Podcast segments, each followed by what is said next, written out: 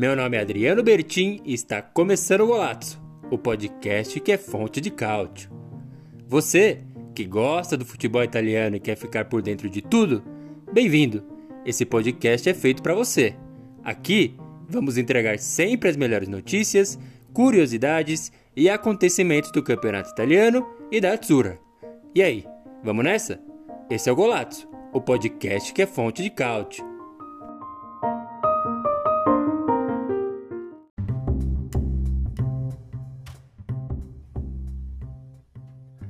Boa, muito boa! Já entrou no ar mais uma vez, mais uma live Fonte de Cálcio, mais um podcast do Golazzo. Exatamente, eu sou Adriano Bertin, o apresentador deste programa dedicado inteiramente ao futebol italiano e também fundador do golazzo.com.br, o blog que é fonte de cálcio. Quase uma, uma headline, aí, uma linha fina do meu nome. Onde eu vou, eu faço questão de lembrá-los da importância desse evento. Lá em 2016, já faz muito tempo, é verdade, que eu decidi criar um site para falar exclusivamente sobre futebol italiano e aí vai desde a Série A até a quarta divisão aí. Notícias, colunas, curiosidades, listas importantes, tudo que é interessante para o fã do futebol italiano está devidamente documentado no golazzo.com.br, que é claro, acabou com o tempo, com o passar dos anos, se desdobrando em outros formatos de conteúdo. A gente continua muito bem lá no nosso Instagram, blogolazzo, e claro, começamos a transformar é, em outros formatos também. É, claro, falando agora da nossa live Fonte de Cálcio, essa live que a gente faz aqui no YouTube para falar sobre a rodada do futebol italiano ou quando acontece alguma coisa muito fora do comum, a gente também liga os nossos microfones para falar é, sobre determinado assunto, mas quase sempre funciona daquela maneira que você que já é ouvinte do nosso podcast ou um inscrito aqui no nosso canal já sabe muito bem. A gente faz a live Fonte de Cálcio no domingo, quase sempre depois dos, dos placares ali principais, né, do final de semana de futebol italiano e é, fala, aborda, explica, traz as consequências desses placares aí para a tabela do Campeonato Italiano Série A, no momento aqui vivendo o desfecho da temporada 2022-2023. E aí todo o conteúdo é transformado num podcast que fica disponível depois no Spotify. Então, seja qual for o formato aí, você está mais do que convidado para nos acompanhar aí em mais um programa, mais uma live Fonte de Cálcio para falar sobre a nossa querida Série A. Vai ter um pouquinho de Série B também, mas falando da Série A. Tem só uma coisa específica que eu, eu gostaria de já deixar claro e transformar num convite também, que a gente vai tentar uma coisa um pouco diferente aqui, tanto nas pautas, então não vamos passar por todos os placares, porque sim, a rodada já foi um pouco diferente aí, mas também num formato estilo programinha de televisão aí, dando tudo certo, é bem provável que você esqueça completamente é, esses programas de TV aí, discussão pós-jogo, e põe imagem, não sei o quê. Vamos ver como a coisa funciona. Para você que está escutando no Spotify, depois aí fica o convite para você assistir a essa live e participar das próximas também, porque essa é a grande vantagem. Aqui eu consigo conversar quase literalmente com os nossos inscritos, porque deixando o comentário, vai para a tela e a gente debate nesse esquema, beleza? Muito bem-vindo aí ao Golazzo, tá? Como eu bem disse, iniciando mais uma live Fonte de Cálcio.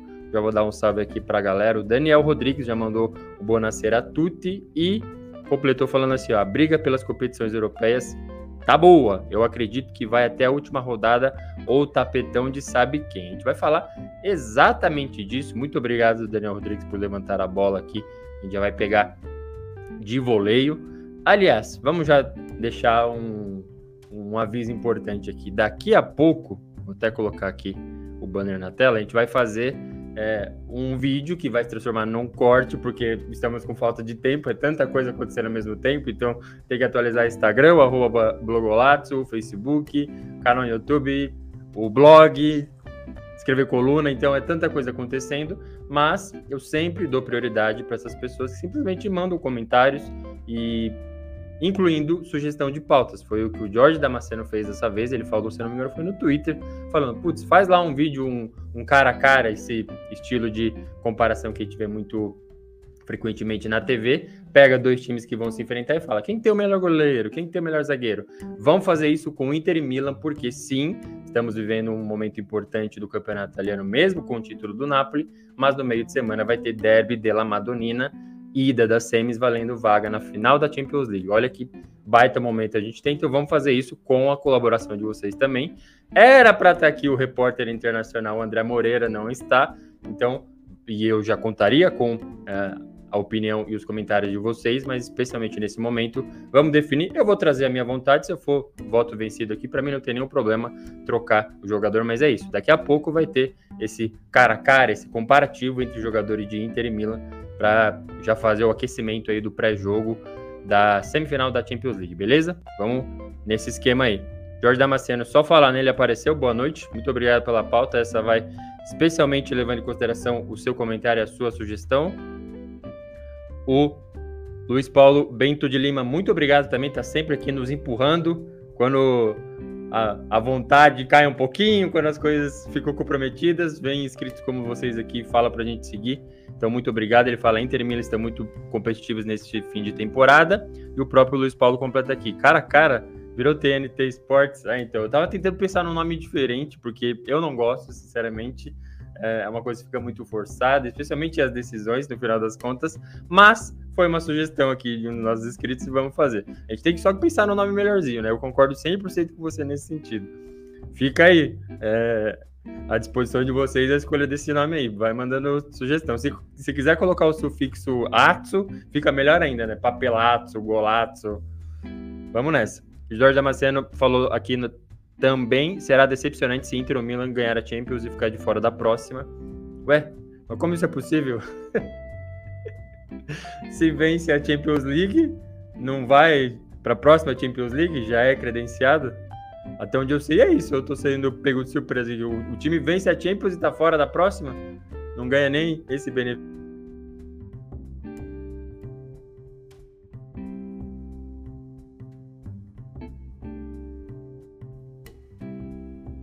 Deu uma alternada aqui na minha imagem. Só me confirmem aí se vocês estão me acompanhando. Acho que voltou, voltou bem. É, o, o, Daniel Rodrigues falou aqui, ó, se ganhar a Champions League não fica fora não, classificação direta. É isso. tá sendo pego, pego no pulo aqui, caramba. Ai, caramba. Vamos nessa. Então, Iniciando aí é, a nossa live Fonte de Cálcio, como eu bem disse, vai ser um formato um pouco diferente. Eu não vou passar por todos os placares que aconteceram, porque ainda tem jogos para acontecer e essa rodada em especial foi muito é, mais interessante. Por que foi muito mais interessante? A gente já tinha antecipado que todo o G7, tirando ali o Napoli, até colocando o Napoli também, que acabou jogando contra a Fiorentina, que vem atrás desse G7 aí, ia se enfrentar. Então, o segundo ia pegar o quarto, o quinto ia pegar o, o sexto, alguma coisa nesse sentido, e óbvio, o destaque ficou claramente para isso. Teve confrontos diretos também na zona de rebaixamento, tanto que já alternou. Vou só fazer uma menção honrosa aqui ao Hellas Verona, só puxando a tabela. No momento, o Hellas Verona já escapou, né? Já saiu da zona de rebaixamento com três pontos de vantagem ainda e mandou o Spezia. Então, teve confrontos muito substanciais ali pensando em quem não quer cair, obviamente, mas nós vamos focar aqui na parte de cima da tabela. Esse vai ser o esquema. Então, passado o título do Napoli, já campeão italiano, finalmente celebrando diante do seu torcedor no Diego Armando Maradona e fora do estádio também, mas dentro de Nápoles, fica aí uma briga pelo título. Então, o que seria esse novo título? É o vice-campeonato? Não, é ir para a Champions League. Então, esse virou o grande objetivo de é, pelo menos sete times aí, mas a gente sabe que só tem mais três vagas, né? A primeira é do Napoli, talvez alguém se classifique aí indo com o título, né? Talvez Inter ou Milan vencendo o título também. Mas pensando em Série A, mais três vagas em jogo, é por isso que a gente tem esse, essa nova perspectiva. Antes da gente, claro, já avançar para esses três jogos que aconteceram, só fazer mais uma observação, a gente foca na Série A, é bem verdade, mas é, teve Série B também, né? Série B tá rolando aí, faltam duas rodadas apenas, e a gente já sabe quais são os dois times que vão é, ocupar, né? As duas das três vagas na próxima Série A. Então, o Frosinone, que deve ficar com o título, se eu não me engano, matematicamente ainda não está, e vai pegar o próprio Genoa agora nessa rodada, vai ser uma grande final de campeonato, sensacional. E o Genoa também, o Genoa também já está classificado matematicamente, é, assegurou pelo menos a segunda colocação, lembrando, primeiro e segundo colocados vão direto para a primeira divisão e dependendo da distância do terceiro para o quarto, e aí vai acontecer os chamados playoffs. Não só playoffs, tem playouts também na Série B. Então joga aquele mini torneio ali, é, quem está próximo da zona de rebaixamento e cai em quatro. Sobe em três e cai em quatro para a Série C. Os três últimos de forma direta e a quarta vaga e a quarta condenação, melhor dizendo, sai por meio dos playouts. Tá com dúvida de formato, de quem que vai, quem que não vai? no golazzo.com.br, na home do site. Só descer um pouquinho ali para a parte mais das é, questões mais de curiosidade. Tem ali como está atualmente o playoff e como está atualmente o playout. Não está definido, restam duas rodadas, como eu bem disse, mas está ali toda a explicação. Se tiver dúvida, é só seguir ali e ficar por dentro, beleza? O Jorge Damasceno comentou: a Cremonese está a três pontos de sair da zona, ainda tem chance. Realmente, isso aqui foi uma baita surpresa. A gente já, já tinha condenado junto com o Sampdoria e até a própria Sampdoria pode escapar, viu? Sendo, sendo bem sincero, mas por tudo que não mostrou, não parece que vai acontecer. E como eu bem disse, né? Todo o G7 é, se enfrentou na rodada 34 da Série A. Tá acabando aí, restam é, poucos jogos para o desfecho da temporada 2022-2023. É, quem se deu melhor, já inicio, já convido vocês a deixarem os comentários. É, é até é, a nossa enquete aborda isso, né? Qual foi o resultado mais surpreendente desses enfrentamentos aí? E a gente começa aqui com a nossa super interação aqui no nosso programinha de TV. Vamos ver se vai funcionar isso aqui. Deixa eu só tentar posicionar. Claro, para quem está na live fonte de cálcio, para você que está no Spotify, não vai mudar nada. Talvez só minha reação dando risada com algo que não funcionou de forma esperada aqui. Mas sim, abemos imagem agora na live fonte de cálcio. Baita baita de um programa de TV agora, comandando aqui para vocês. Então, mostrando a classificação como está é, nesse momento, claro, focando no G7, né? Deixa eu só bater a informação aqui para ver se não está dando nenhum erro, não tá corretíssimo. A gente tem ali o Napoli com seus 83 pontos, a Juve aparece na segunda colocação já depois desses resultados diretos no, no G7 aí, né? A Juve foi a 66, Lazio 64, Inter 63, esses iriam para a Champions League, junto com o Napoli. Né? Ficaria de fora o Milan e a Atalanta, e a Roma iria para a Conference League novamente. Então, essa definição, mas lembrando, tem Copa Itália acontecendo, mas vamos focar só na Série A. Então, esse é o cenário do G7, que é a pauta principal aqui do nosso programa, pelo menos até o momento. Então, o que, que aconteceu para ficar nesse formato aí? Deixa eu só passar pela, pela, pelo comentário do Daniel, do Daniel Rodrigues, que é muito pertinente. Como eu bem disse, a gente vai focar nos três placares aí do G7 e deixar todo o resto de fora, embora sim confrontos diretos lá na zona de rebaixamento tenham sido importantes, inclusive isso que o Daniel Rodrigues pergunta do Ballardini. Quem que é o Ballardini? É o cara que eu estava chamando de Jair Pisserni do italiano, né? Eu lembro que eu fui participar de uma live de uns vascaínos aí logo depois que a 777 Partners tinha adquirido o clube brasileiro, a exemplo do que fez com o Genoa. Fui lá participar com eles e falei assim, ó, tinha um Ballardini lá que era um cara que faz um trabalho de salvar de rebaixamento. Ele tinha salvo já o próprio Genoa e tudo mais. E ele meio que tem ele, o Davi Nicola, os nomes que fazem isso no campeonato italiano. E aí a Cremonese apostou no Ballardini e aí, tá aí. Grandes chances aí do, do técnico sim salvar a Cremonese, que foi até semifinal de Copa Itália, né? Eliminou Napoli, eliminou Roma e caiu para a Fiorentina nas semifinais em dois jogos. Perdeu em casa e empatou em Florença. Mas tá aí, matematicamente pode acontecer, é um excelente nome. Eu já tinha defendido é, a contratação do, do Davi Nicola na Sampdoria umas 10 rodadas, não, 5 rodadas atrás, para ele ter aí pelo menos 10 rodadas para fazer um milagre, coisa que ele também está acostumado a fazer. Vai no mental dos jogadores e tudo mais. Mas mantiveram o Stankovic. Eu peguei um pouco leve com o Stankovic, mas assim, se eu desci o pau no Tchevchenko pelo que ele não fez no Genoa, o Stankovic é a mesma coisa, né? E, e é bem semelhante, assim. Um craque absoluto, um dos maiores nomes da história do futebol italiano enquanto jogador, mas assumiu um time desesperado sem ter experiência, né? Acho que ele estava na, no máximo na, na seleção de base, e aí pegou a principal. O Tchevchenko também só na seleção da Ucrânia, que não tem muito muita pressão, muito objetivo, e foi assumir um time desesperado. O, o Shevchenko saiu é, enquanto o Diana estava para cair e o, o Stankovic está cumprindo a mesma parte aí é, nesse outro lado do derby dela lanterna. É só uma observação aqui. Vamos invadindo a pauta então. Vocês estão vendo aí na tela como que tá a classificação, né? Como ficou depois desse encontro e vários encontros do G7. O primeiro que aconteceu foi Milan e Lazio. Se eu não me engano, a Lazio estava na vice-colocação, então era a única que até então impedia o título do Napoli, né? Até a rodada anterior. E o Milan, eu acho que estava. Deixa eu só buscar aqui, ampliar melhor. Acho que estava na mesma posição. Na quinta ou, ou até na sexta. Tava, tava na sexta, se eu não me engano, Milan. Então, o vice contra o sexto colocado, jogando no San Siro. O, o mesmo palco que a Lazio tinha apanhado da Inter, e a Inter já no modo Champions League. A gente lembra, né? Estavam falando lá daqueles resultados do Paulo Souza contra a dupla de Milão e tudo mais.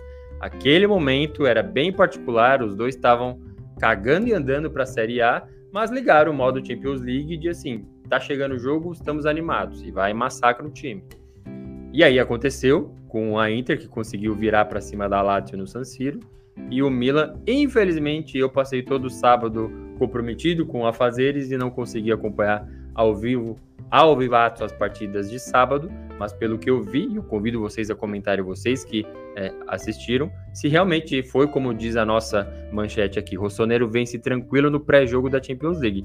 Me pareceu absolutamente tranquilo, é, a julgar pelo golaço do Theo Hernandes, que assim, ele virou especialista nisso, né? Eu tava bem temendo pela capacidade, pela qualidade dele em razão do cabelo rosa, sempre quando ele inventa uma cor diferente nos primeiros jogos ele não joga bem e realmente não jogou, não é a primeira vez que ele arranca quase da sua área e vai fazer um gol.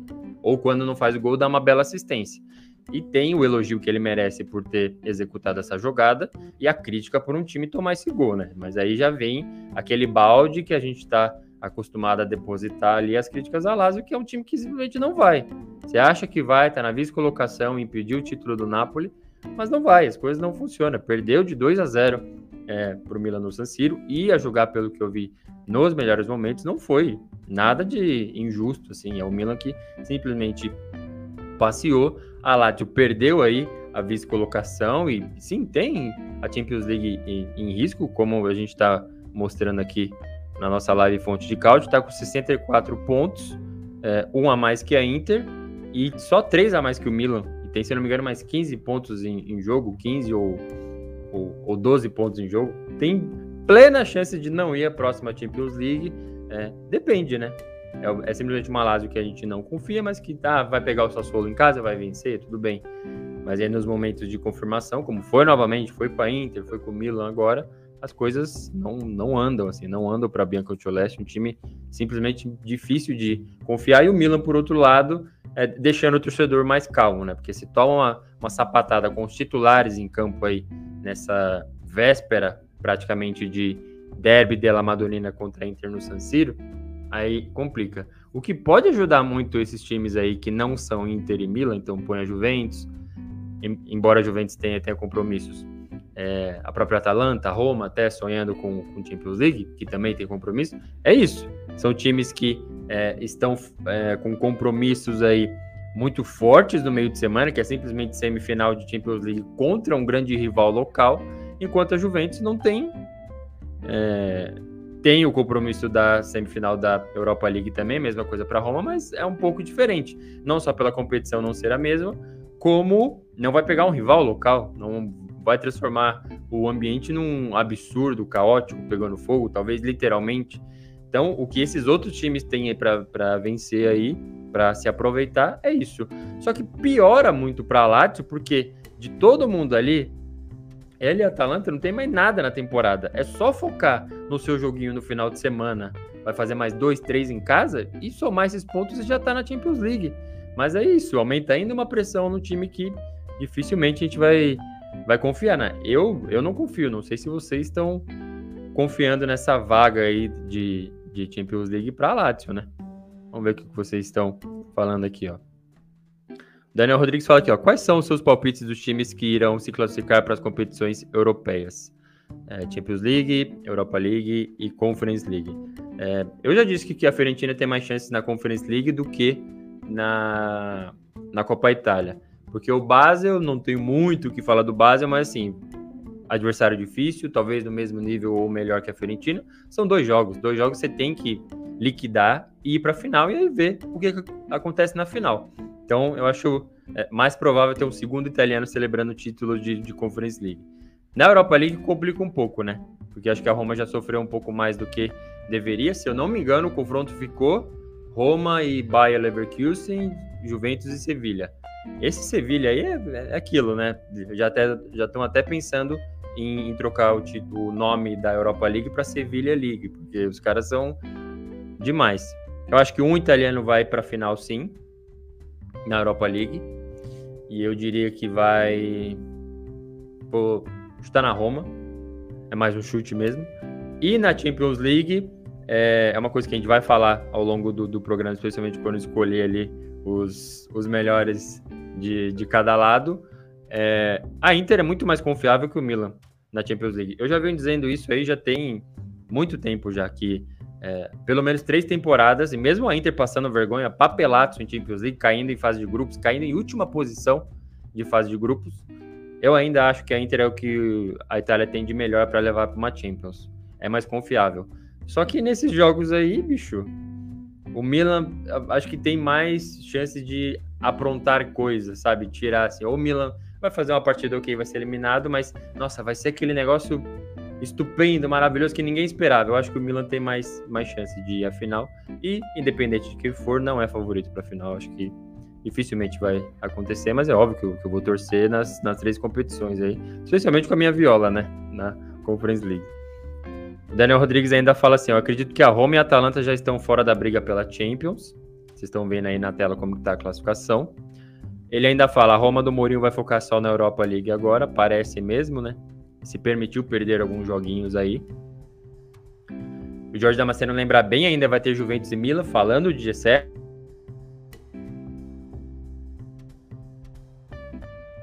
Acho que deu uma travada aqui. Estou de volta, hein? pessoal aqui da Life of Couch pode ter perdido o meu, meu vídeo ali durante o um momento, mas estou aqui, seguindo, vamos seguindo.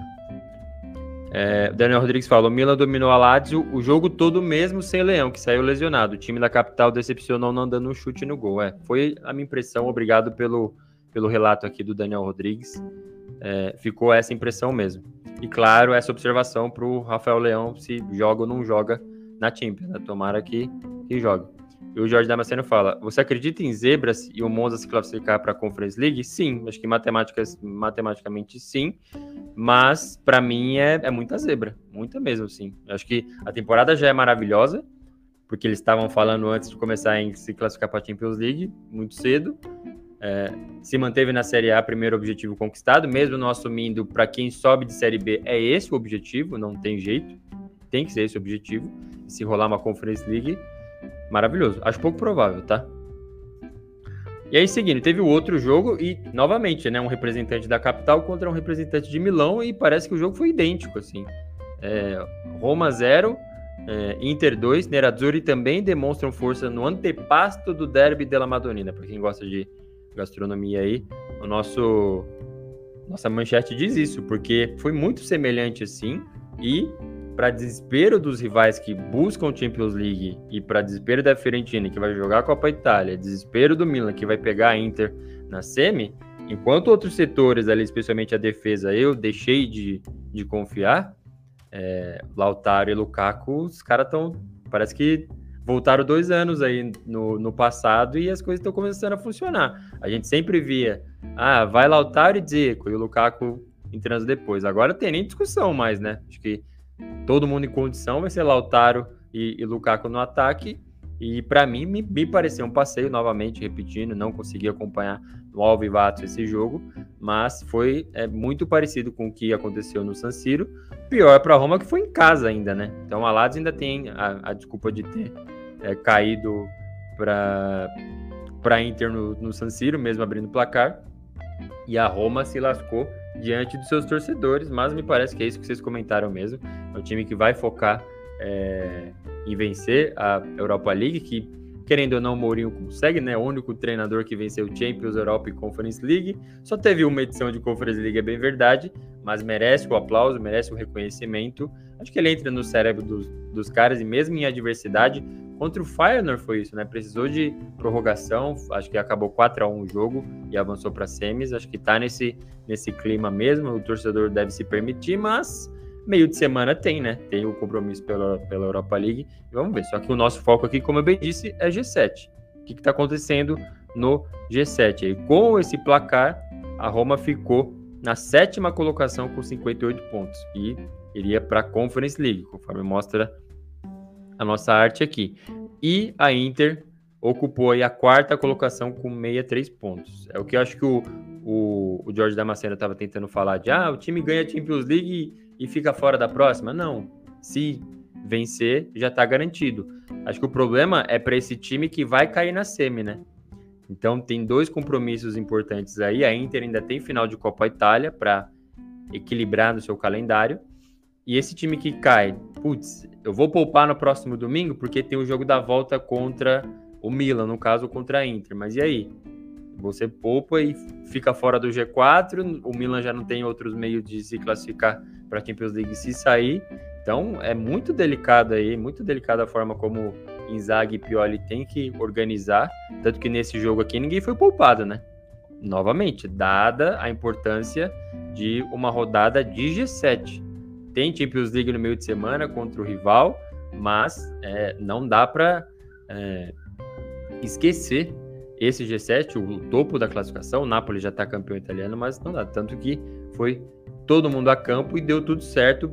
Só o Milan se, se lascou um pouco com essa lesão do Leão aí. Acho que mesmo que ele estiver sentindo um pouco, é um cara que vai para jogo, ou se, sei lá, começou, deu 15 minutos, não tá indo bem, ele já vai entrar em campo. Assim, eu imagino que isso vá acontecer. Mas para Inter é uma boa, porque a gente estava se acostumando a Inter perder para o Empoli em casa, perde para o Monza em casa, perde para Fiorentina em casa, se eu não me engano. E aí vai ficando para trás, mas deu uma boa resposta respirando já esse ar de, de Champions League mesmo dentro da Itália. Novamente vai rolar o derby della Madonnina, mas respirando já esse ar aí e motivando os caras e acreditando sobretudo no Lautaro Martinez. Né? Tem uma coisa que a gente vai falar depois na hora de definir assim essa comparação entre os jogadores de Inter e Milan. É... As pessoas com quem eu converso que não acompanham o campeonato italiano acham o Lautaro Martinez muito ruim. Mas não é exagero, assim. Não foi uma pessoa, não foi outra, não acompanho.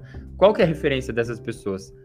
Ah, os jogos da Argentina, e não só a Copa do Mundo. Mesmo depois, assim, as pessoas começaram a visualizar e falaram, nossa, quem é esse cara que perde gol adoidado? Já compararam, compararam até com o próprio Higuaín. Então, é, é uma situação atípica, mas eu, eu sempre defendo isso mesmo, que o campeonato italiano é um universo paralelo. Ali tem cara que vai massacrar e vai brilhar e que, quando colocado numa situação que está exigindo mais, ou uma liga que exige mais, não vai funcionar.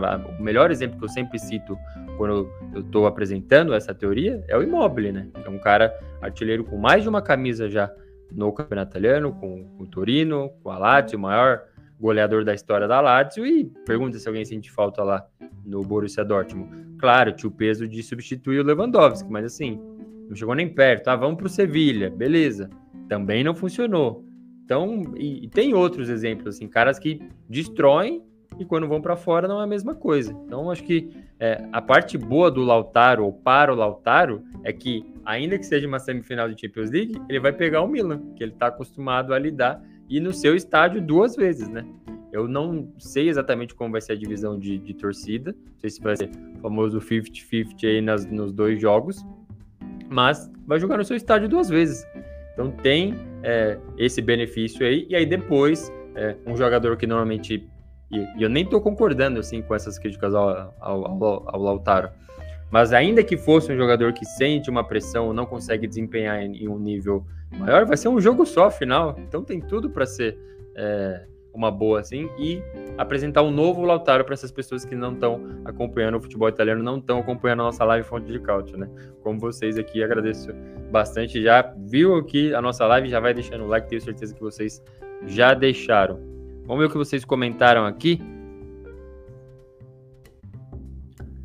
É...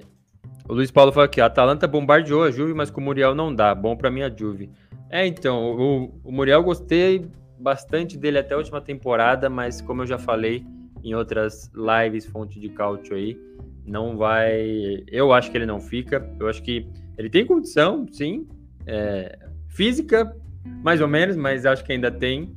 É, habilidade com certeza, mas é um cara que perdeu, perdeu tesão, assim. Ele não tem vontade mesmo. Quando ele fazia gols na última temporada já nem celebrava mais, então eu, eu acho que ele não fica, devem inventar mais um cara com nome difícil aí. Saudades Malinovski. O Daniel Rodrigues fala, o Ibanez entregou mais uma vez. É, então, aqui já começa a ter problema, né? Porque eu não sei até que ponto é culpa do Mourinho, mas ele é um cara que pilha demais os seus caras e já teve várias situações assim, até de expulsão, e se não expulsão, de entregar a paçoca mesmo, se não me engano, foi o próprio Ibanez que entregou contra a Lazio no derby, né? E, e foi vitória da Lazio nesse clássico específico. Então, começa a preocupar um pouco mais, assim, né? Acho que é, vale o, o alerta. Daniel Rodrigues fala aqui, ó. O time que perderam no derby deve sentir muito na sequência de reta final do italiano. Poderá ser um baque. Tem esse problema ainda, né? Você perdeu o, a semifinal para o seu rival, que vai para uma final do Champions League. Imagina se esse time vence a Champions League ainda e você tem que é, catar os cacos e fazer mais quatro jogos de, de temporada para ficar pelo menos na quarta colocação. Vai ser muito problemático também. Acho que é isso que o Jorge Damasceno estava querendo dizer. Claro, quem ganha a Champions League se, se classifica, sim, com certeza. Mas é, para quem perde, vai ser um desastre total. Pode até ficar fora de Champions League, pode até ir parar numa Conference League. Imagina, você está numa semifinal de Champions League e a sua temporada acaba, você ainda tem que jogar com o Lech, Poznan, com o Basak Serri, não sei das quantas. Imagina, vai, vai ser um desastre. Mas vamos lá. O Marcelo fala aqui, ó, Bonacera Mitch, muito obrigado. O Marcelo tá sempre também, ó. Faça como o Marcelo, mesmo que seja para zoar, mesmo que seja para descer o cacete nos comentários, no Facebook, no Instagram, mandando direct no Instagram, aqui na Live Fontecaut, ele tá em todas. Marcelo, mais um amigo junto com vocês aqui da nossa Live Fonte de Caute, podcast do Golatos. Ele fala, ó, grata surpresa a vitória da Juve em Bergamo, vamos falar já desse jogo agora na sequência. Deixa eu só abastecer aqui, porque hoje o o chinelinho não apareceu para trabalhar. Até deu uma, uma desculpinha ali, mas não apareceu. Acreditem se quiser. Deixa eu só posicionar aqui mais uma vez e abastecer. Olha aí, fonte de cálcio.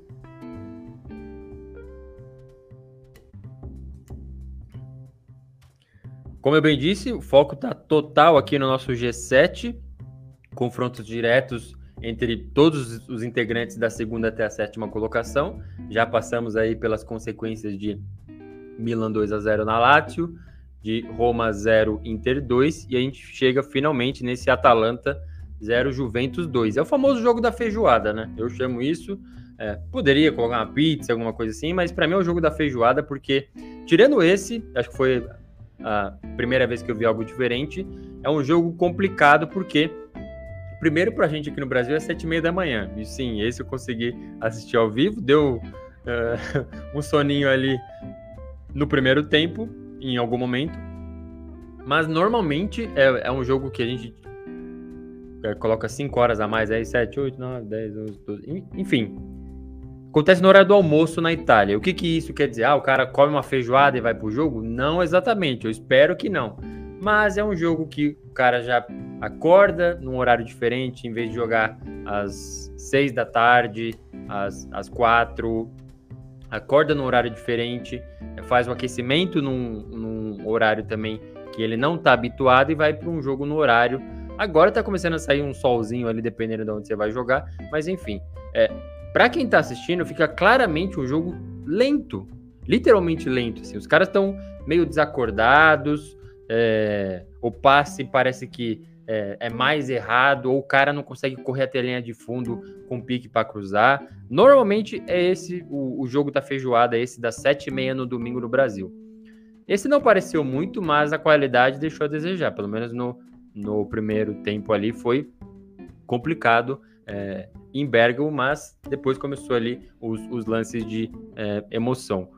Onde vocês comentou que teve um, um, massacre, um bombardeio da Atalanta, eu não vi muito assim, mas teve chance, né? Criou para sim abrir o placar e sair vencedora. Eu ainda achava que era mais favorita, porque é difícil, né? A Juventus está aí na, na segunda colocação e ninguém acredita. O torcedor da Juventus não acredita, o crítico da Juventus não acredita, o Alegre talvez não acredite. Então é um, um cenário de desconfiança total, mas está aí um time que, uma vez recuperados os, os 15 pontos, está agora na segunda colocação.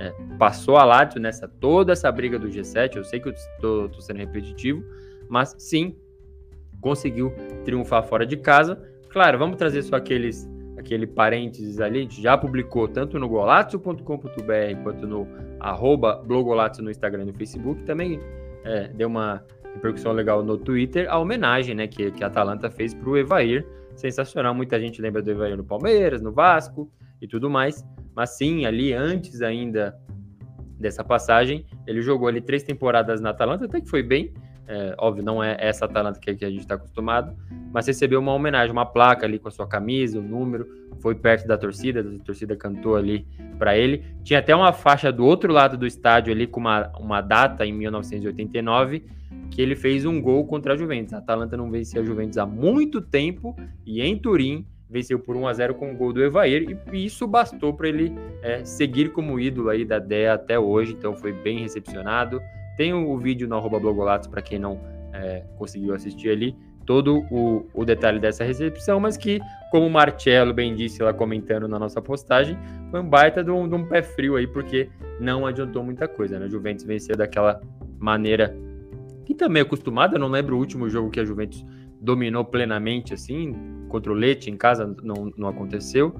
É, mas uma vitória super importante que leva aí para vice-colocação. Outra coisa boa, Vlahovic marcando gol de novo para ele é muito bom. Eu mantenho a minha crítica, vocês viram quantos gols ele perdeu até marcar finalmente o dele, né? E era um gol importante para matar o jogo, mas na terceira chance ali ele conseguiu marcar. E aí saiu xingando todo mundo porque a gente volta a falar dos, dos problemas ali de preconceito, racismo que tem na Itália. É, tem os xingamentos que eles se permitem fazer assim. É, esse contra pessoas do Sul é um, e, e contra sérvios em especial, chamar de cigano. É uma coisa que eles fazem constantemente, e aí não é um, um time específico. Aconteceu no Estádio Olímpico, não foi a Lazio, foi a torcida da Roma xingando o Stankovic, o treinador da Sampdoria, já aconteceu, enfim. Acontece muito. Ah, o Sul também é só vítima. Não, teve uma, uma província, eu esqueci o nome lá, da campanha também, é, que colocou uma, uma frase meio acusando, ó, aqui é, a gente não é judeu e, e, napolitano, alguma coisa assim. Enfim, uma, um grande terror, assim, essas manifestações. Aconteceu de novo, e aí o Vlahovic, quando fez um gol, e foi um bonito gol, saiu xingando, ou peitando a torcida e tudo mais. É difícil pro cara também ficar ouvindo isso aí, faz um golaço da vitória e não reagir dessa maneira. Tomou um amarelo, mas enfim, uma belíssima vitória da Juventus. Atalanta dando uma de Lazio também, né? Perde para Bolonha em casa, já perdeu o Leite também. Então, acho que até o, o Papo de Bola sempre vem comentando aqui, falando: ah, nossa, minha Atalanta agora vai, é só mudar o esquema. É, deu algumas demonstrações recentes aí de que talvez a Champions League seja sonhar demais, né? Matematicamente está no bolo ainda, tem totais condições. É, e até vinha bem, né? Três vitórias seguidas contra a Spezia, contra Torino, fora de casa, e contra Roma e aí tinha um empate contra a Fiorentina fora, então tava aí numa, numa boa pegada, mas agora na hora da final, né, a briga no G7 aí, tomou da Juventus. Só que tem uma observação a mais, né, pra gente fazer. Porque deixa eu só passar pela, pelos, pelos comentários de vocês aqui, e aí a gente vai tocando. O o Bart manda aqui boa noite, muito obrigado, tá de volta aí mandando um comentário pra gente. O Daniel Rodrigues fala: a vitória da Juventus foi o suco do alegrismo, concordo 100%. O próprio Daniel Rodrigues fala que o Vlahovic marcou o segundo gol da Juventus, infelizmente foi alvo de ataques racistas de torcedores da Atalanta que o chamaram de cigano de merda, é zíngaro, que é o, é o, é o que eles falam normalmente, né? O Stankovic sofreu as mesmas, mesmas ofensas é, o Daniel Rodrigues celebrando homenagem ao Evair, e o Marcelo fala: Ah, é, nem lembrei do chinelo, já deu abandono de emprego, hein? Já publicou nos anúncios, é, tô quase anunciando essa vaguinha aí, porque o cara tá demais, viu? Que, que preguiçinha lá no Canadá. A vida, a vida tá ganha, né? Tá, tá lá no primeiro mundo, a vida tá ganha. O Luiz Paulo fala aqui, ó, William Júnior me, lem me lembra o Vini Júnior no início da carreira em alguma coisa. Muita habilidade, erra bastante, mas pode ser lapidado. A jogada que originou o gol foi dele, né? Não só o gol, mas ele dá um movimento aqui na, na zona esquerda da área ali, e aí vai o cruzamento para o meio e ele vai lá e bate. Sim, tem potencial. Uma coisa pouquíssimo provável que ninguém consegue explicar, talvez nem o torcedor da Juventus, é do nada a Juventus começou a usar a base, né? Começou a usar os caras aí que erram, né? Teve, acho que gol perdido. Contra quem que foi? Acho que o Fagioli ou o Sule perdeu um gol muito absurdo assim. Enfim, normal, né, para os caras errarem, mas eu não sabia que combinava com a Juventus em promover a base, ainda mais com o Alegre, que parece estar confirmado, viu? Então, vamos ver. Aí, ó, tristeza do, do, do Marcelo, que falou, ruim é que a vitória do Alegre é a tristeza da gente. Exatamente, ele deve ficar. E aí, voltando aqui, a gente está vendo na nossa tela da live, fonte de cálcio, a classificação, vendo a Juventus com seus 66 pontos, foi a grande vitoriosa aí dessa briga no G7, né? A gente lembra que todos venceram por 2 a 0 aí, Milan, Inter também. Por que, que a Juventus é? Porque foi para vice-colocação, mas aí começa a preocupação, né? Porque tanto para a gente que tem que ficar fazendo essa tabela e atualizando todo domingo, que é, é difícil, é um saco, tem que fazer ela em todas as redes, fazer da Série B também. Eu confesso, e agora para a live, fonte de cálcio que estamos utilizando também agora nas nossas transmissões. Mas tem a questão dos menos 15 pontos que foram aí recuperados, vamos chamar assim ou tratar assim, mas não é definitivo. Tenho certeza que esses, é, esses pontos que voltaram é, não estão plenamente assegurados. Eu até arriscaria dizer que vem uma punição mais branda aí, sei lá, menos 9, menos 6 pontos. Isso deve acontecer, o que é uma tragédia para a Juventus e especialmente para o Alegre. Eu já falei isso, é por que, que pro Alegre é pior? Porque ele não sabe se ele pode poupar alguém. Nossa, eu vou ter um jogo de é, Europa League agora, uma semifinal. Será que eu consigo poupar ali na Série A, já que agora a gente está na segunda colocação? Não dá para saber, porque você não sabe se os seus atuais 66 pontos são verdadeiros. Muito provavelmente não são. Então tem esse problema aí novamente. Foram recuperados ali com um recurso dos menos 15 pontos, mas o que foi dito não pelas entidades oficiais, mas pela Gazeta dello Sport, entre outros jornais, é que vai ser avaliada a pena para se aplicar, se realmente tem que ser os menos 15, tem que ser menos 10, menos 6 ou nenhuma punição. Então, isso que está acontecendo. O que eu arrisco dizer, já disse algumas vezes, é que vem punição sim. Para mim, deve acontecer e a Juventus deve perder pontos. E esses 66 pontos, essa. Ó, dá até para eu apontar aqui. Não, não vem. Tô jurando uma barata essas imagens aqui. Esses 66 pontos talvez é, não sejam plenamente verdadeiros no alto da rodada 34. A gente nem sabe quando vai acontecer. É só ficar de olho no golatos.com.br nas nossas redes sociais aí, que logo vem nosso decreto. Aí, ó, saiu a punição. É, é fixa, não é? Vamos aguardar, mas só trazer essa observação aí sobre essa situação da Juve. E aí a gente finalmente chega na segunda pauta. Eu vou até aproveitar e pedir para vocês aí aguardarem um pouquinho. Eu vou trocar até a nossa thumbnail aqui para fazer um negócio bem sensacionalista. Deixa eu localizar aqui o nosso a nossa análise.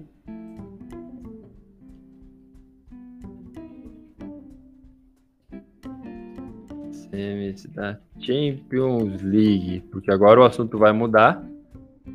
A gente vai falar sobre Champions League. Vamos falar. Opa. É, acho que eu não vou conseguir alterar, hein? Deu um erro aqui. Bom, seguimos assim. Vamos, vamos seguir dessa mesma maneira.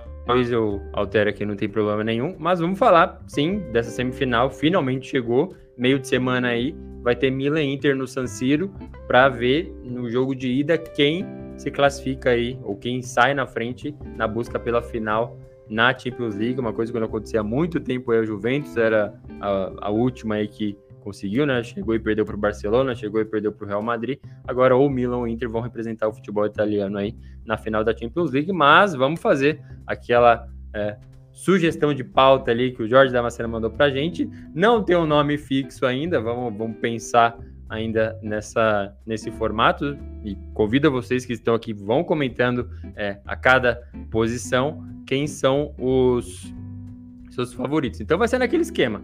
Vou colocar aqui é, as duas, é, os dois jogadores da mesma posição e dizer quem que eu escolheria para ser o time titular se tivesse que escolher entre é, um e outro. Tem só um problema, né? A Inter joga no esquema e o Milan joga em outro, mas eu tentei aqui parar ali para ficar parecido é, e claro, vai ser uma escolha, uma renúncia pesada, já adianto aí, mas conto com a opinião de vocês para a gente é, elencar aí esse time. Vamos começar pelo goleiro. Deixa eu colocar aqui na tela. Tá carregando. Já apareceu aqui. Então a gente começa com Manhã e Onana, ou Onaná, como queiram. Então a gente tem que escolher um goleiro para ocupar essa posição aí na rivalidade de Milão, Derby della Madonnina. É, eu tendo a preferir o Manhã. É, com certeza ele não fez a temporada que ele fez é, no ano ou na campanha do Scudetto, não à toa foi o melhor goleiro. E eu já adianto na minha votação. Será que o André vai estar aqui para comentar também? Eu não sei. Mas na minha votação não vai ser o Manhã, o goleiro do campeonato italiano. É, mas ele tem feito assim. É, claro, passou por uma, uma lesão muito séria aí. Os torcedores do Milan ficaram desesperados, tendo que usar o Tataru Sano, que passaram a chamar de Tataru Frango, durante aí a campanha na própria Champions League e no campeonato italiano, mas desde que ele voltou sóbrio ali, é, mesmo saindo com os pés, às vezes, nunca tem nenhum problema. Contra o Napoli também fez uma partida maravilhosa. E do outro lado, o Onaná, contra o Benfica, é, lá em Portugal, foi um cara sensacional. Assim, a vitória foi excelente, foi 2 a 0 né, fora de casa, depois 3 a 3 no San Siro. É, foi é, uma baita apresentação dele, muito seguro também. Não lembro dele ter falhado os gols que, que sofre, quando sofre, assim, são. É, não é nem falha coletiva, é um gol que acontece, não tem como defender mesmo, mas eu vou preferir o Manhã na minha perspectiva, tá? Eu escolheria ele para ficar no gol. Novamente, é uma escalação é, provável dos dois times. Já adianto que tem o Rafael Leão aqui, a gente não sabe ainda como que tá a situação dele para o jogo de quarta-feira, mas nessa é, provável escalação, óbvio, estão os dois à disposição. Eu iria com o Mike manhã. Não sei o que, que vocês escolhem aqui. Então, ó, foi o Daniel Rodrigues falou manhã, Luiz Paulo manhã, o Bart manhã também e o Marcelo tá perguntando outra coisa. Ele é algo falando que até o EFA quer punir a Juventus, sabe? De algo. Todo mundo quer punir a Juventus. Todos, assim? Tirando a própria Juventus, todo mundo quer. A La Liga não tinha nem saído nada. A Juventus meteu o comunicado de que é, talvez. É, aliás, estava desligando o presidente, vice e todo mundo. A La Liga já queria exclusão é, de Europa League em andamento e tudo mais. Não tinha nem sido julgado, nem nada, enfim. É, é o que eu tô falando. Além da pontuação na Série A, que é o que a gente está focando no programa do G7 aqui, na nossa live Fonte de Cálcio, pode acabar em exclusão de Copa Europeia também. Então tem esse problema ainda, perder pontos e ainda que perdendo pontos se manter no G4, não possa disputar nem Champions, nem Europa, nem Conference League.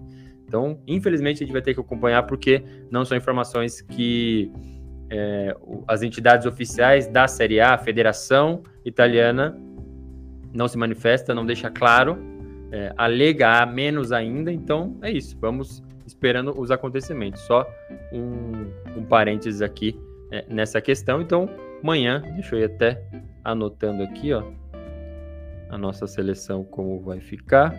Fazendo nove watts aqui mesmo.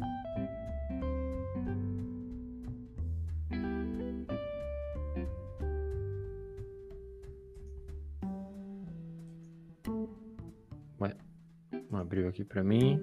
Abriu agora. Manhã. Vamos para outra posição agora. Vou pegar aqui. Já remover esse aqui que não vai precisar. Adicionar a próxima posição. Vamos pegar lá na ponta direita ali o manhã. Esse aqui vai ser difícil. Calabria e Darmian. Novamente, peço Perdão aí. Obrigado, Mar o Marcelo, pelo, pelo voto no manhã. É... novamente, perdão pelo provável vacilo aqui de encaixar caras que não são muito parecidos na mesma posição. Esse aqui eu ainda acho bem permitido, acho que ninguém vai achar nenhum problema, mas é, foi assim que eu achei melhor para avaliar entre Calabria e Darmian. É, esse aqui é complicado para mim, porque é, se teve um cara que parou o Kvaratskhelia nessa temporada, não foi ninguém que não o próprio Calabria.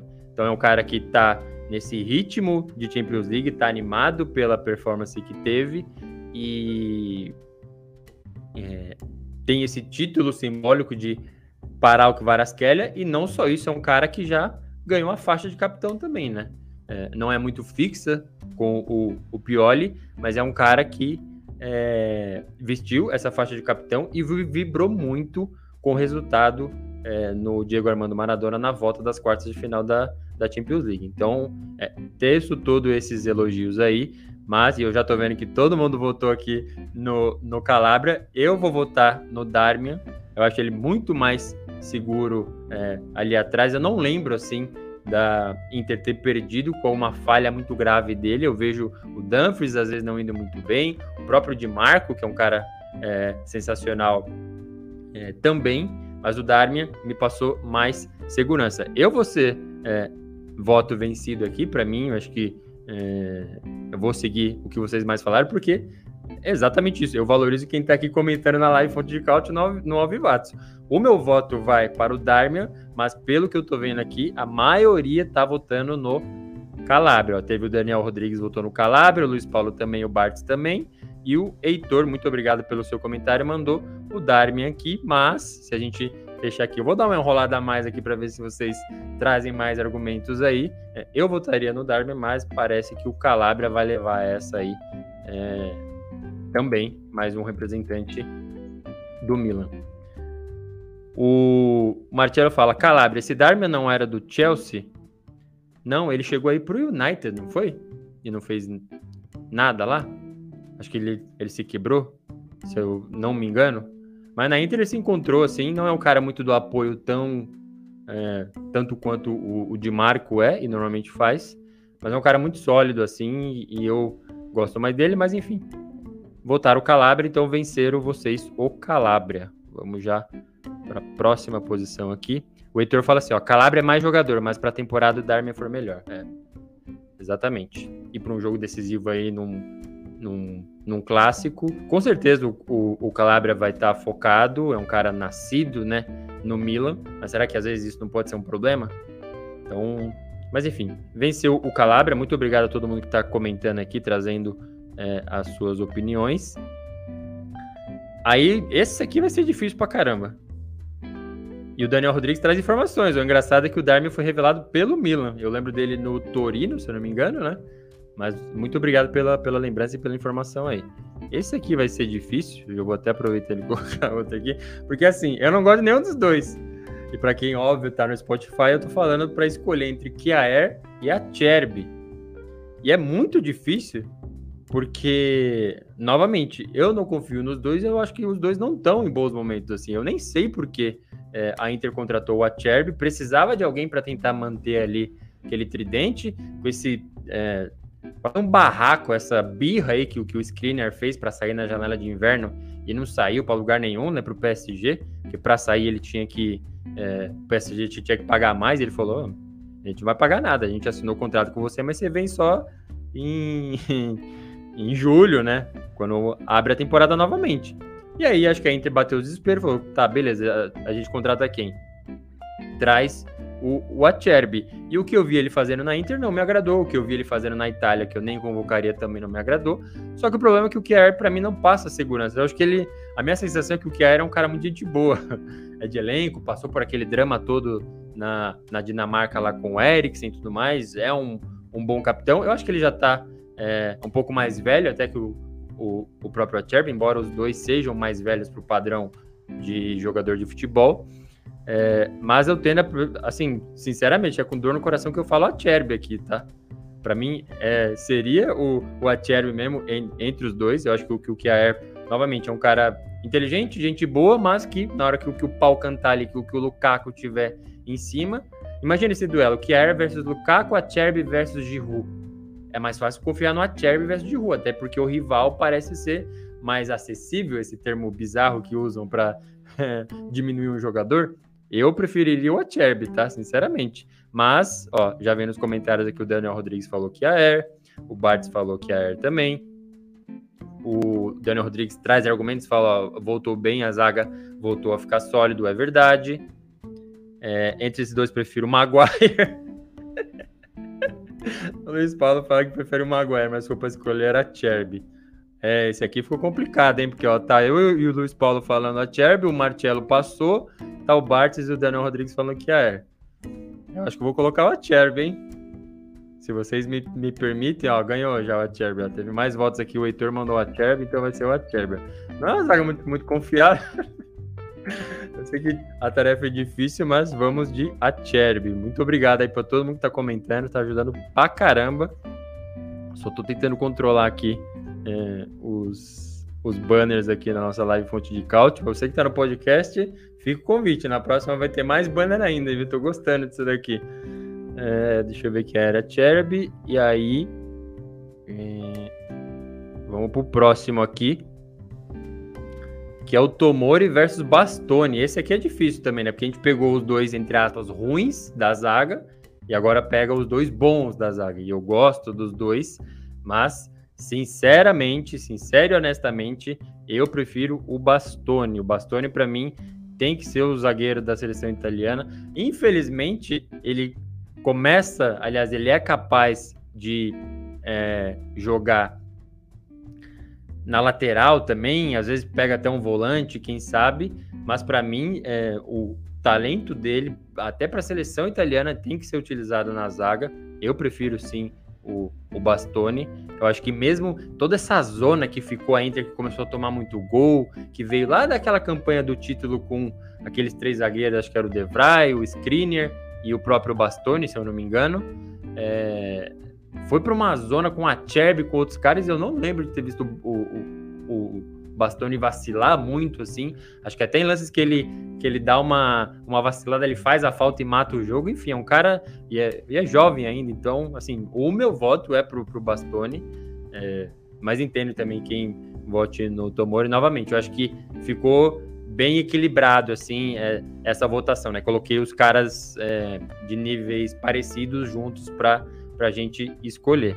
Mas vamos ver o que, que vocês estão falando. Ó, o Marcelo falou o Tomori, o Bart também falou o Tomori. Já o Luiz Paulo falou Bastoni e o Heitor falou Bastoni pelo desempenho na Champions. É, a gente vai ficar com, o Bastoni também, porque dos que estão voltando aqui, ó, manda essa live aí pros seus amigos aí, para eles ajudarem a vencer, ou mais pro Milo ou pra Inter aí, porque senão eu vou começar a dar os meus votos aqui definidores, e vai sair dessa forma, Amanhã, Calabria, Cherby e Bastoni, por enquanto. Vamos só ver o que o Daniel Rodrigues falou aqui, ó. É complicado mesmo ser milanista e gostar do Tomori. Ele às vezes falha demais. Eu vou no Bastoni, muito bom zagueiro até pro Azurra. Concordo 100%, acho que é por aí mesmo. Vamos seguindo aqui, ó. Deixa eu já buscando o próximo. Aqui talvez comece a complicar um pouco as posições, tá? Eu ainda assim tentei fazer o máximo ali, então vamos dessa maneira. Esse aqui vai ser muito difícil. Muito difícil. Eu tenho. Nem sei se eu, eu quero votar nesse caso aqui, porque eu coloquei eles, os dois no, na mesma votação. Eu acho que foi bem, porque eles estão ali atuando na mesma faixa e fazem papéis parecidos assim. Até essa mania de ficar descolorindo cabelo, os dois fazem nessa zona é, esquerda quase sempre. Aqui eu tô falando de Theo Hernandes versus de Marco, que são caras que, especialmente nesse momento, estão jogando bem pra caramba. E quando jogaram mal, jogaram mal de forma semelhante, assim, sabe? Não apoia tão bem, quando apoia é, toma a bola nas costas e alguém não consegue cobrir. Acho que é, é muito parecido assim como as coisas funcionam para os dois. E pro, pro Di, o Di Marco fez, fez gol, deixa eu até ver aqui. Só conferir para dar a informação correta. Di Marco fez gol também. Teve isso ainda. É, a Inter venceu com, com o gol do, do Di Marco e o Milan venceu com o gol do, do Theo Hernandes. Assim, eu, eu vou dar um jeito de colocar os, os dois juntos aí, porque é demais, assim. Talvez eu devesse colocar o Dimar comparado com o outro para tentar usar os dois juntos num esquema louco, É, mas na verdade não tem como, né? Tem que escolher é, entre um e outro aí, Terry Hernandes e, e o próprio Di Marco. Eu vou escolher o Terry Hernandes. Eu acho que eu sou fã do cara. Acho que passei a ser fã do Di Marco também, mas acho que eu ainda prefiro mais o Terry Hernandes. Mesmo que quando a coisa desanda, mesmo ele faz parte dessa coisa que não desanda, então acaba é, sendo esse ponto negativo. Por outro lado, é positivo no sentido de que é, se ele tá bem, o Milan vai bem, então tem essa parte virtuosa da coisa aí, então eu tendo com muita dor aí no coração deixar o de Marco de fora dessa seleção aí do derby de la Madonina, mas eu vou com o Theo Hernandes também, da mesma forma como foi o Luiz Paulo aqui, o Bart também, o próprio Marcello falou e o Daniel Rodrigues mandou. Eu acho o Di Marco muito bom, até para a seleção italiana, que ganha demais, mas o Theo é um jogador top, top player de elite, jogaria fácil em todos os clubes poderosos. Realmente, eu acho que a gente sempre é, joga o termo diretoria e sai criticando. Essa diretoria da Sampdoria é uma merda. Essa diretoria é, da Roma não conseguiu contratar. Mas, quando acontece a coisa boa, a gente tem que reconhecer, né? O que o Maldini, junto com outros nomes, fez aí nesse Milan de, ó, o cara tá pedindo salário muito alto, que esse manda embora. E contratar uns caras que, assim, eu sinceramente não, não conhecia. Acho que o Rafael Leão ainda tinha ouvido falar, assim, mas essa safra que veio com o Rafael Leão, que veio com o Theo Hernandes, é um, é um trabalho muito bem feito. Né? Não à toa venceu é, o Scudetto, finalmente, né, depois de tanto tempo para o Milan, e está numa boa fase na Champions League também. Vamos ver só o que o Heitor falou aqui, ó. Sou muito fã do Di Marco, acho que merecia muito mais reconhecimento, mas o Theo é outro nível. Talvez o melhor da posição dele hoje, eu voto o Theo. Bom, se até os não milanistas aqui estão votando, então vamos de Theo Hernandes. Achei que ia ser até mais, mais difícil pra gente montar, mas tá aí. Theo Hernandes venceu. Vamos seguindo aqui. E novamente, deixa eu só já trocar o banner, buscar o próximo aqui na nossa live fonte de cálcio. Qual que vai ser a próxima? É... Essa aqui também vai ser um saco, viu? Eu vou deixar para vocês, eu tô quase pulando fora. Nossa, é muito difícil fazer isso aqui. Se sendo honesto, sem ficar com demagogia, que nem os caras ficam normalmente para fazer isso aqui, é difícil, meu. Então, vamos lá. Preparem-se aí, porque vai aparecer na tela para quem está na live Fonte de Caute e você que está no podcast, vivendo a expectativa aí dos dois nomes que a gente vai propor o duelo aqui. Eu coloquei junto Tonali e Brozovic.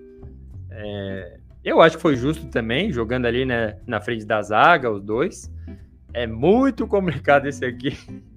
Eu fico enrolando para vocês mandarem os comentários e eu ir na, na modinha, assim, sabe? Porque a, a maioria dos, dos, dos, duelos aqui que eu, eu propus e eu armei para é, esse programa aqui, eu já fui pensando num ou no outro. Falei, bom, aqui eu prefiro o Terry Hernandes. Entre a Cherby e a Kraer, prefiro o, o Acerbi mesmo não gostando plenamente. Esse aqui eu não cheguei à conclusão até agora. Teve outros difíceis, tão difíceis quanto, mas eu não cheguei à conclusão até agora. Acho que a gente acaba indo para o momento, né? Vamos ver se o, se o, se o Brozovic vai dar uma fumada num cigarro antes. Se, se, ele fumar, acho que até melhor, que aí ele vai bem.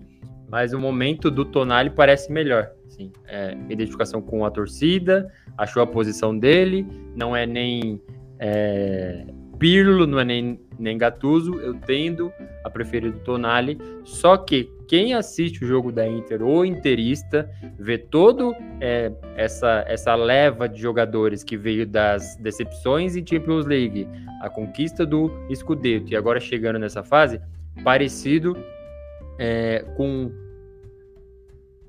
pouquíssimos outros jogadores da Inter, como Bastoni, eu bem disse, que superaram essa má fase e ficaram ali é, preservados pelo torcedor e ainda é, alvos de elogios, né? Então acho que por isso que tem essa questão do, do Brozovic também, mas vou deixar para vocês. O Bart disse que é o Tonali disparado aqui. Disparado eu não sei, mas enfim. Aí já vem o Luiz Paulo falando Brozovic, Marcelo Brozovic também. É, o Daniel Rodrigues falou: eu acho que tinha que ser Tonali Barella. É, acho que para ser mais honesto, sim. Só que eu acho que eles não jogam na mesma posição. Eu, eu não lembro de ter visto o, o, Barella, porque assim, o Tonali ele, ele fala: ah, as pessoas me, me comparam ao Pirlo e eu prefiro ser comparado ao Gattuso, que foi meu ídolo. E aí a gente viu as butinadas que ele dá em campo, que sim, ele tem um pouco de Gattuso, mas tem é, a saída, assim, alguns, alguns predicados semelhantes ao do Pirlo. Mas o que eu tô querendo dizer é que ele joga nessa, nessa função na frente da zaga, né? Então por isso que eu coloquei ele com o Brozovic, que também faz isso fica transitando ali no meio campo, mas no final das contas é aquela posição que ele tem que estar mais. O Barella não lembro de ter visto ali. Acho que eventualmente ele aparece nessa função daquele volante ali, mas é, até para complicar de forma proposital, mas sem ser um absurdo, eu resolvi colocar os dois juntos aí. Bom, Jorge Damasceno Tonali, o Heitor Tonali e o próprio Daniel Tonali. É, acho que o Tonali venceu, hein? Eu votei no Tonali, ó, um, dois. Brozovic acabou tendo só dois votos, vai ser o Tonali mesmo. Surpreendente isso aqui, hein? Eu acho que é que é isso, talvez reforce aquilo que eu falei no início da live Fonte de Cálcio, de que a Inter é o time mais confiável, mas se você pega quem pode, sabe, fazer uma coisa muito louca no jogo, algo diferente, são jogadores do Milan. Então, talvez por isso que mais do Milan é, estejam vencendo é, do que da Inter. Eu acho que é isso que está acontecendo. Vou até fazer as contas depois, mas talvez explique é, essa afirmação, essa teoria que eu desenvolvi aí no início. Boa. Deixa eu voltar aqui. Beleza, próximo banner. Já, tamo, já passamos da metade aqui. Aqui já, já começou a complicar, então é isso. Fiz a minha adaptação na provável escalação que eu vi. Lembrando todas essas, essas observações para não ter piti antecipado de ninguém aí. É, saiu um Krunic versus Dumfries. Então eu sei, o Dumfries às vezes poderia ser, ser comparado a um é, Terry Hernandes ou até na função do, do Calabria ali, mas nessa do meio-campo ele joga na lateral, mas acaba jogando mais no meio-campo, então coloquei ele com o Krunic, que recebeu muitos elogios aí é, nas pelas performances contra o Napoli. Eu não vi ele muito assim, eu vi muito mais o Calabria sendo esse cara do que o, o Krunic. É, mas tá aí duelo proposto, eu acho que é um dos mais tortos que tem, assim, de tentar encaixar um cara no outro ali. Peguei do, do miolo e ficou é, esses dois aí. Mesmo a fase não sendo boa do Dumfries, mesmo não sendo o mesmo Denzel que a gente se apaixonou na campanha do Scudetto e mesmo na campanha vice, que, que o Milan venceu é, o campeonato italiano, é, eu preservo que eu gosto dele, assim, sabe? Eu acho que é, é, muito ruim no campeonato italiano servir atacante porque os caras fazem piti adoidado, assim. É na Inter, o Osimhen não recebe um escanteio como ele queria, um cruzamento como queria, já dá um piti adoidado. É, nesse jogo contra a Fiorentina, o Osimhen perdeu um pênalti, aí sai um rebote para alguém que poderia ou chutar pro gol novamente ou cruzar para ele, e não cruzou, chutou, e, enfim, não saiu o gol. E ele ficou bravo com o cara. Falei, cara, você acabou de perder um pênalti e tá reclamando de um, de um cara que não cruzou no rebote. Então, esses absurdos, então a vida não é fácil, mas eu prefiro o Dumfries, tá? Eu vou votar no Dumfries, vamos ver o que, que vocês estão é, dizendo aqui. Deixa eu ver aqui. Ó, já teve voto do Krunic, do Luiz Paulo Bento de Lima. O Heitor falou: ó, eu não queria votar em ninguém pela temporada, tem que ser o Krunic. Eu acho que eu tô contigo, viu? É, mais gente falando no Krunic, é o novo Vasquez do Real, Daniel Rodrigues falando, Marcelo Krunic, o Daniel Rodrigues fala, aliás, a entrada dele deu equilíbrio no meio campo, Krunic, porra, todo mundo voltou no Krunic, tô bem vencido aqui, achei que ia ser mais equilibrado, pelo menos vou ter é, essa live gravada aí que tá todo mundo acompanhando que eu tô fazendo meu, meus, meus votos honestos aqui e tá pendendo muito mais pro Milan, hein? O que preocupa, preocupa bastante. Mas vamos lá. Mais eleições aqui. Aí sim, eu acho que, que. É, bom, vamos ver, porque vocês estão me surpreendendo bastante, viu? Eu coloquei aqui, ó, o Benasser com o Mictarian. Também fica meio torto, porque acho que o Benasser é muito mais um, um, um cão ali no meio campo, no bom sentido, claro. E o Mictarian é um cara que é, agride mais, está mais próximo de marcar o gol, de cruzar ou chutar. Mas enfim, foi o que é, eu resolvi é, comparar. Deixei o Barella para um outro nome que, que vocês vão ver, mas nesse aqui, acho que até pelos nomes que a gente já escolheu, eu iria com o Mictarian, tá? Me surpreendeu muito essa performance dele é, vindo aí já mais velho, né, para Inter. Acho que foi até uma oportunidade de mercado. Acho que eu na minha escalação, eu não sou técnico, eu jamais colocaria Tchalanoglu e Mkhitaryan juntos, porque para mim eles fazem a mesma função. Só que na Inter todo mundo é obrigado a marcar, né? Talvez não, até o Lautaro e o, e o, e o Lukaku tem que marcar alguém lá na frente, é, pressionando a zaga.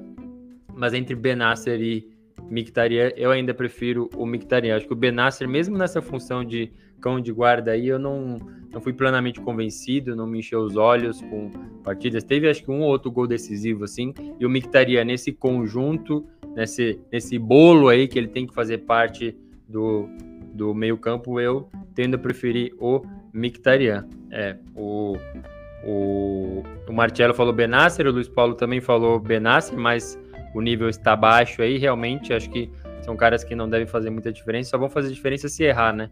É, não foram boas temporadas, assim, do Benasser e do Mictarian, mas entre um e outro eu tenho a sensação de ter lembrado mais do Mictarian fazendo mais coisas virtuosas do que o, o Benasser, assim, eu acho que um cara que se fez diferença, fez daquele modo mais quieto, que não aparece muito, é um carrinho salvador de contra-ataque e tal, então gente acaba indo nessa daí.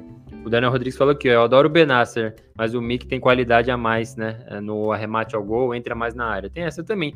E é isso, mesmo mais velho e tal, ele tá fazendo parte de um, de um bloco que joga junto ali. O Tcharanoglu fez golaço contra o Hellas Verona, mas é, joga de uma forma diferente do que ele jogava de camisa 10, literalmente, no Milan, né? Então tem que colaborar dessa maneira e o Mictarian também. Acho que deu uma equilibrada aqui entre Benasser, Benasser, Mictarian, Mictarian. Então vai ficar o Mictarian, é, porque eu também votei nele. Então dá uma equilibrada nas coisas aqui.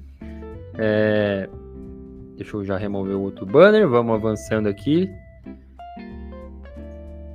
Mais uma enquete para a gente escolher quem será o nosso ocupante aqui. Aí ficou difícil, hein? Brian Dias e Barella. Eu sei que também ficou meio torto aí. Acho que alguém falou que queria o, o Barella comparando com o Tonali, mas eu coloquei com o Brian Dias. Eu acho que é uma briga boa, mas mesmo a temporada não sendo a mesma, é, por gol que fez no, no Benfica, mostra um, um passado recente assim bom ainda ainda que o que o Brian Dias também tenha decidido, se eu não me engano, na ida, né, contra o, o Napoli, se não me engano, foi, foi o gol dele. Então, caras que ajudaram nas quartas de final.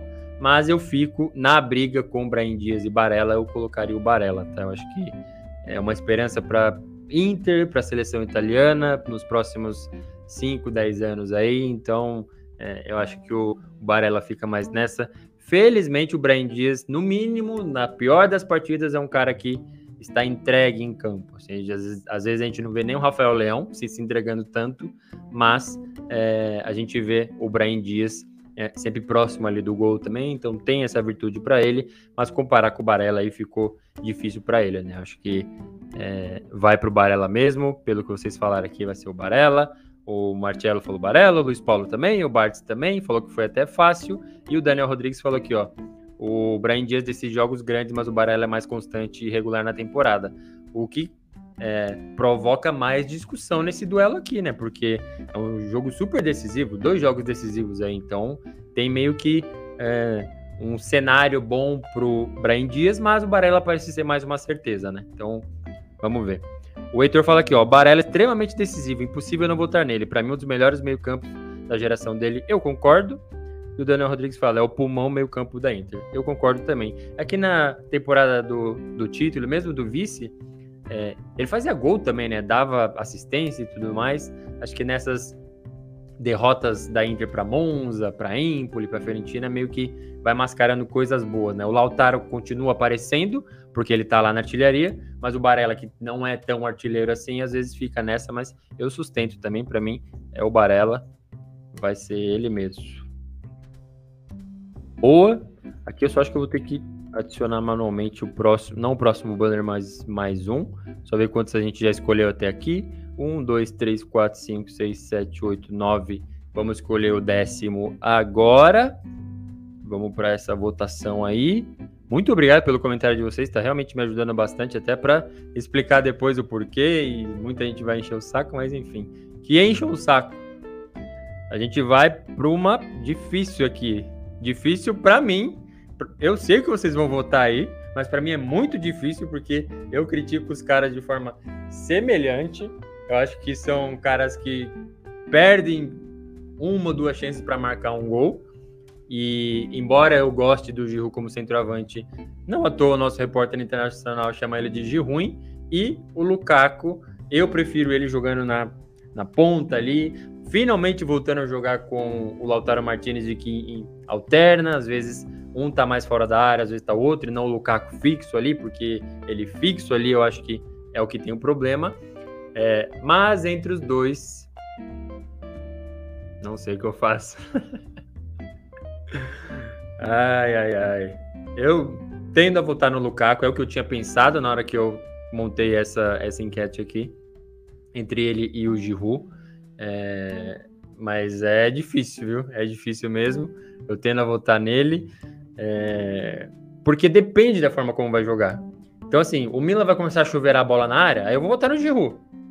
É, porque se, assim, tocar a bola para ele, ele vai ter que driblar alguém, dar um chutaço. Aconteceu, aconteceu contra a Inter já. O Giroud já fez isso. Mas e para acontecer isso? Será que não demora muito? Será que não é difícil que, que aconteça? Então, é isso que fica difícil. Mas eu vou votar no, no Lukaku. Vou só ver o que, vocês vão, vão falando aqui. Ó, o, o Bart já falou no Lukaku. O Luiz Paulo falou no Giroud. Mas P, ele mandou aqui. O Marcelo falou Lukaku. O Heitor falou, Lukaku vem melhorando, tá com uma cara que vai surpreender o de Lukaku, exatamente, porque teve esse problema também. Por isso que, assim, às vezes parece fácil escolher o Lukaku, mas ele tava muito mal. Ele tava, assim, quase declaração oficial da Inter de que não vai ficar com ele, que ele vai voltar depois desse empréstimo de um ano aí do Chelsea e vai embora. Só que ele voltou a jogar bem, voltou a ficar mais tranquilo, voltou a não ser é, aquele centroavante ali fixo, porque é isso, como ele se machucou, ele estava entrando no lugar do Dzeko. O Dzeko sabe fazer aquela função ali de ficar parado, receber a bola e marcar. O Lukaku perde. Sinto dizer, o Lukaku perde gol debaixo das traves, dentro da área. Só que quando ele sai, quando ele inverte nesse contra-ataque, quando ele ajuda a puxar o contra-ataque, não tem, não tem nem comparação entre ele e o Giroud. Então, o meu voto vai sim para o Lukaku. E o Daniel Rodrigues fala, ó, o Giroud é meio ó mão da porra e decisivo pela quinta, aliás, pela conquista do Scudetto na temporada passada, mas o Lukaku tem mais recursos e qualidade com a bola e potência. Exatamente. E o Luiz Paulo fala, mas prefiro, preferi o Rock Santa Cruz, tá jogando ainda. Nossa! Rock Santa Cruz, que saudade dele. Então, venceu o Lukaku. Anotando aqui. E esse banner eu acho que eu vou ter que colocar manualmente, porque não tinha aqui na, na nossa lista. Só um minutinho. O banner, enviar fazendo tudo no Alvivatos aqui. Você que está no podcast, dá uma, dá uma descansada aí. Que vai acontecer. Tá subindo aqui.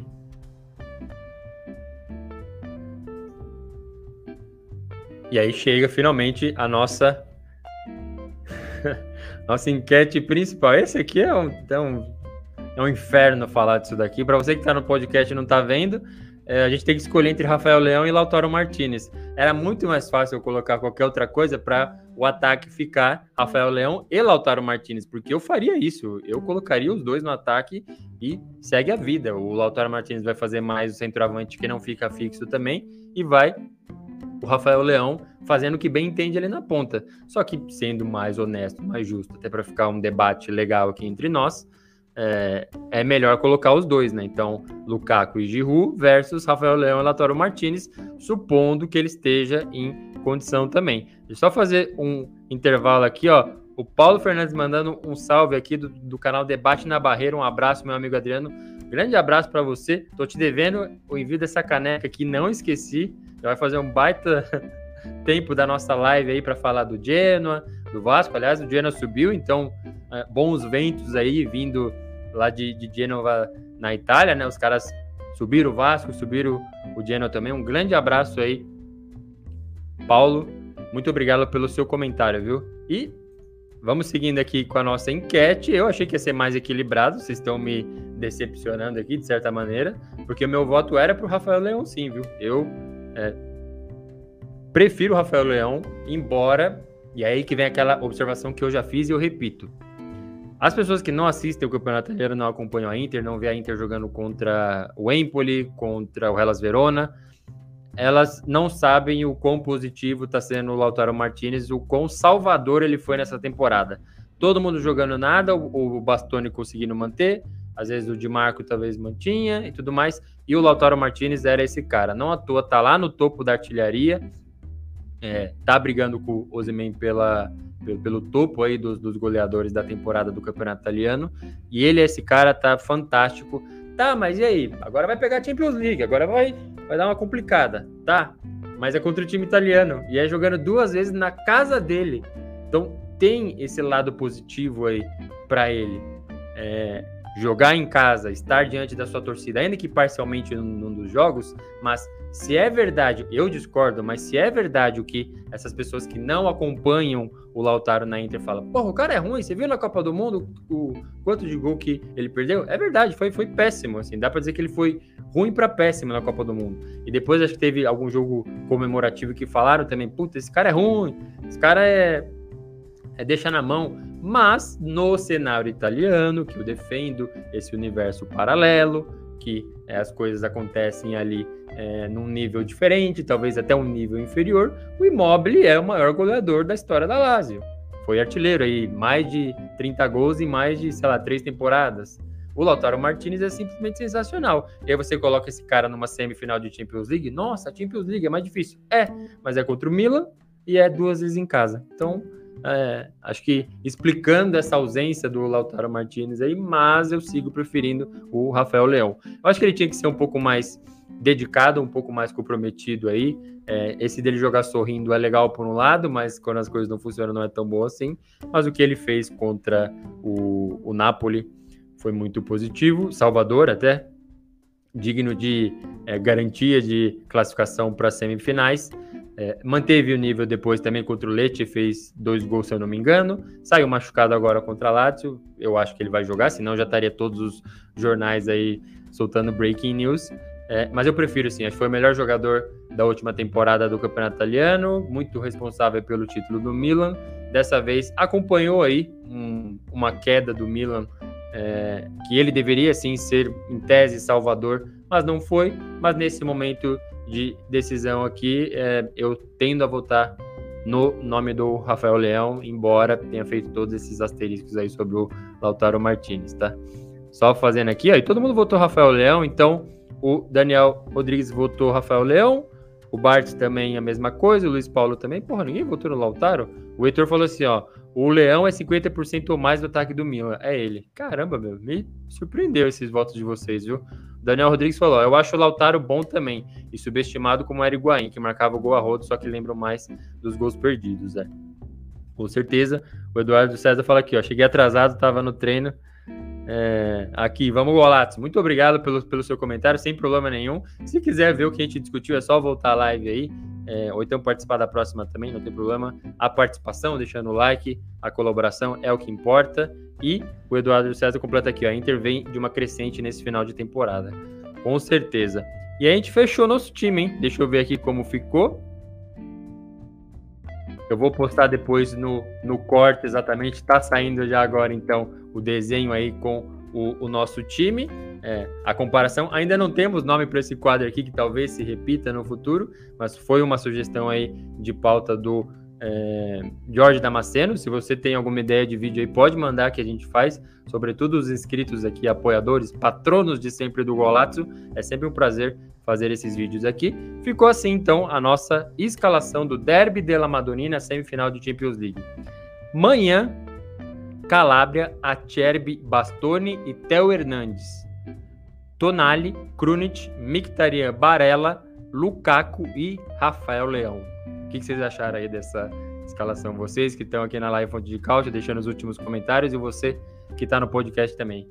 É, concorda, não concorda? Vou deixar até uma enquete aí também é, no podcast, que agora você consegue votar pelo Spotify também. Mas enfim, ficou assim. Repetindo, só mais uma vez. Manhã, Calabria, Acerbi, Bastoni, Theo Hernandes, Tonali, Krunic, Mictarian, Barella, Lukaku e Rafael Leão. Deixa eu ver aqui como ficou a matemática. 1, 2, 3, 4, 5, 6. 6 jogadores do Milan. Foi a maioria aí e o restante da Inter. Mas tá feito aí. Tá feito o nosso pré-jogo. Só passando pelos comentários aqui. O Marcelo falou que o Lautaro melhorou, mas o Leãozinho alegria nas pernas. O Eduardo César voltou no Lautaro na massa e o Daniel Rodrigues falou: é um time para ganhar a Champions League. Poderia, né? Fazer um combinado. Mas imagina se eles fazem um combinado de Real Madrid e Manchester City, aí nós tá fudido. aí lascou pra gente, aí não tem como. Só passando pelo Luiz Paulo aqui, mandou ainda. Foi divertido, mas me faz pensar na diferença gigantesca com o cara a cara da outra semifinal. Exatamente. No final também, o cara vai dar muita diferença. Os italianos vão precisar de muita força para levar o título. A única coisa boa para esse italiano que está na final é o jogo único, que eu acho que é melhor para o time que é inferior, né? Então, tendo dois jogos contra o City, tendo dois jogos contra o Real, contra o Real Madrid e a arbitragem, aí complica, né? Aí, aí fica difícil. E para fechar, o Jorge Damasceno pergunta: expectativa Frosinone e Genoa? Eu acho que dá Frosinone. Acho que o Genoa, é, eu assisti alguns jogos, felizmente, né? Transmissão do Campeonato Italiano Série B segue no canal de Bro Sports. Se você não é, é inscrito ainda, se inscreva no canal, porque passa com narração em português e com imagens da Série B italiana. Então, vai passar playoffs agora também, vai ter transmissão lá. Canal muito legal, trabalho muito legal que eles estão fazendo, trazendo o campeonato italiano pra gente, né? E dos jogos do Genoa que eu assisti, é sempre no não no sufoco, mas assim, é um time que não faz muito além do 2 a 0. Se teve 4 a 0 recentemente aí, foi muita exceção. Acho que a missão já foi cumprida. Gostaria que fosse mais um caráter de final mesmo mas acho que o Frosinone, se eu não me engano, é na casa do Frosinone. Então, Genoa visitante, de ressaca aí, talvez literalmente eu é, aposto no Frosinone, mas vamos ver, né? Vamos acompanhar. E aí é isso, vamos encerrando a nossa live Fonte de Caute. Espero que vocês tenham gostado aí desse formato para quem ficou na live com os banners. Esse vídeo que a gente gravou juntos aqui, elegendo os melhores aí entre Milan e Inter já virou, já está virando, já é um corte aqui publicado, que será publicado no canal que é fonte de cálcio também. E a gente segue na nossa programação, mesmo com o título definido, ainda tem muita coisa para ver sobre vaga em Champions League e é óbvio, a própria próprio desfecho do Derby della Madonnina para ver quem vai representar o futebol italiano na final da Champions, beleza? Reforçando o convite aí para é, seguir a gente nas redes sociais para quem ainda não está seguindo, deixar o like no, em cada conteúdo, cada coisa que você vê do Golato, deixar um like e um comentário. É muito positivo, ajuda bastante a gente, beleza? Agradeço mais uma vez todo mundo que acompanhou aqui a live Fonte de Cálcio podcast do Golazzo. Vou ficando por aqui. Um forte abraço e até a próxima!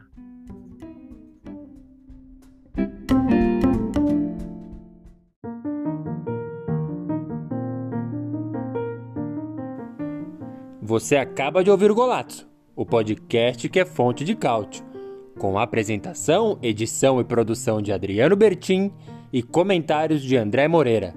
Não se esqueça de seguir a gente nas redes sociais e acompanhar todo o conteúdo em golazzo.com.br.